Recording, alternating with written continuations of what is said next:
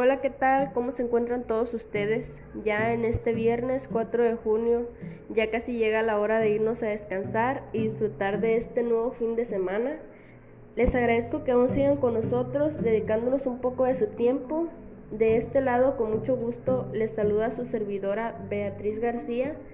La verdad quiero compartirles que mis compañeras y yo nos sentimos muy emocionadas porque día con día va aumentando la cifra de personas que sintonizan nuestra estación.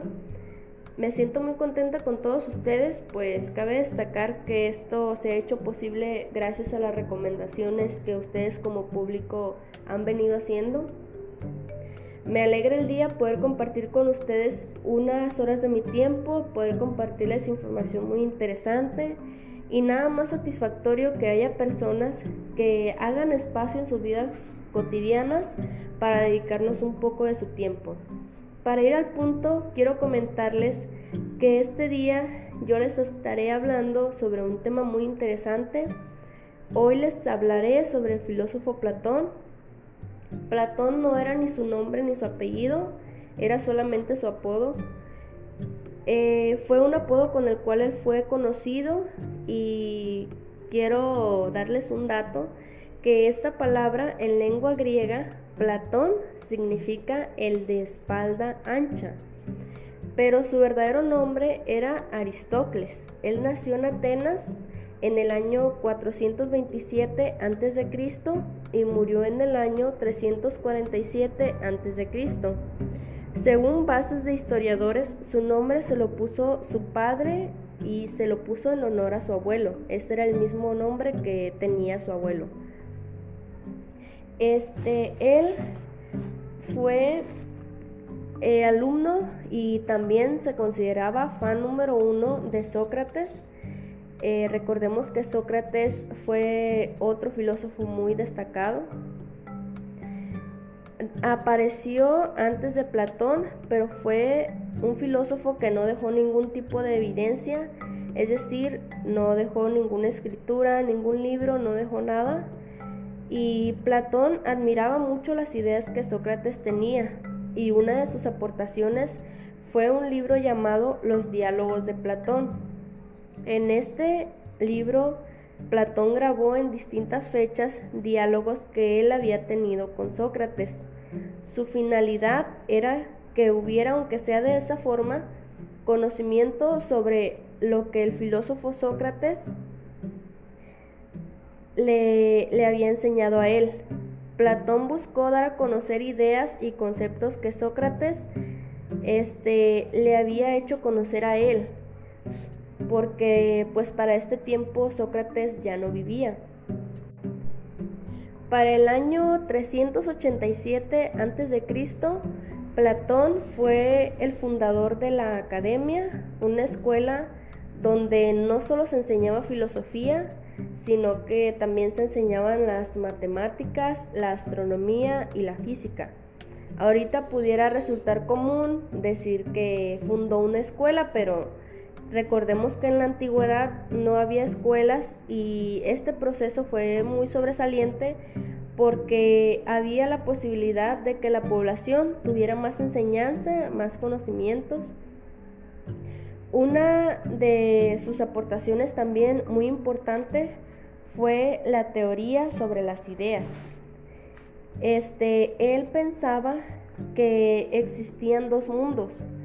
Por un lado, el mundo de las ideas que era ese mundo donde se encontraban todas las cosas que no podíamos percibir mediante sentidos, eran todas esas ideas que cada quien tenía y sostiene que cada idea era única e inmutable, no se podía transferir, no se podía cambiar. Y por otro lado, creía que existía el mundo sensible, que es aquel mundo que nosotros podemos percibir mediante nuestros sentidos y en el cual las cosas eran múltiples y a diferencia del mundo de las ideas, aquí las cosas sí podían cambiar y todo podía ser modificado. Hay un, hay un mito, el mito de la caverna. Es un mito en el que relata que, unos prisioneros nacieron en, dentro de un, estaban dentro de una caverna y nunca habían salido afuera, nunca, nunca tuvieron contacto con el exterior. Solamente lo único que podían observar eran unas figuras que, estaban, que se plasmaban en, dentro de ahí de la caverna, lo que ellos creían que eran figuras reales, que eran figuras humanas.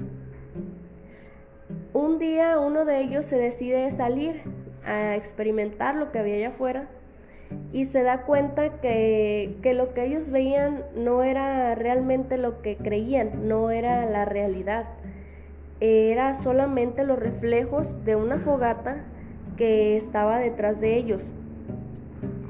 En este mito, este, él busca dar a entender que, que, el mayor, la mayor herramienta para, para poder acceder a la realidad era mediante la razón y el entendimiento.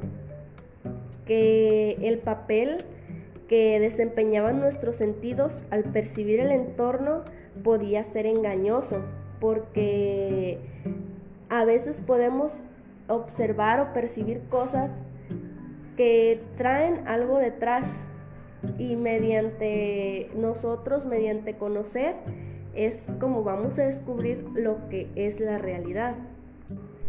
Platón dividió el alma y el cuerpo entre los dos mundos que para él existían. El alma la clasificó entre el mundo de las ideas porque era algo que no se podía percibir y el cuerpo lo mandó al mundo sensible porque lo podíamos percibir mediante los sentidos. Platón también se encargó de realizar la hipótesis de que las almas que fueron buenas durante su vida humana y que estaban llenas de conocimiento, eventualmente obtendrían acceso a un plano superior en el universo. El argumento que dio sobre el alma este, se basaba en que el alma podía sobrevivir a la muerte del cuerpo. Estableció un modelo dualista de mente y materia que todavía en la actualidad se encuentra presente. Platón se centró principalmente en dar a conocer que el conocimiento, la razón y el entendimiento eran la única manera de que logremos ver la realidad de todo lo que nos rodea. En lo personal, quiero compartirles que, que yo considero esto verdad, porque día a día nos topamos con situaciones que, que realmente a veces, como lo menciono aquí en, una de las partes, eh, nuestro sentido, nuestra forma de percibir las cosas puede resultar engañosa. A veces podemos percibir algo que, que realmente no es como lo estamos percibiendo.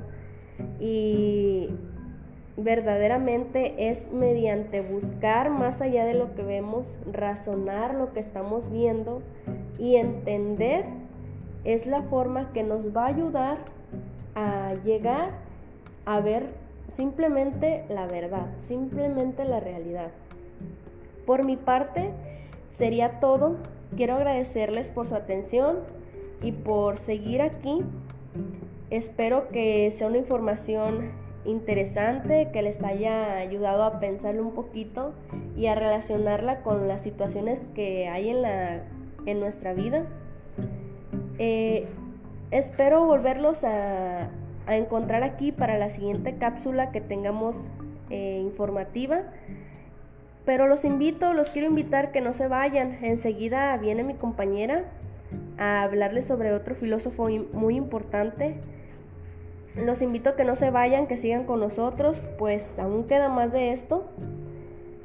les deseo que el resto del día sea bueno para ustedes y que se encuentren bien, que disfruten este fin de semana y nos vemos en unos minutos más. Muchas gracias.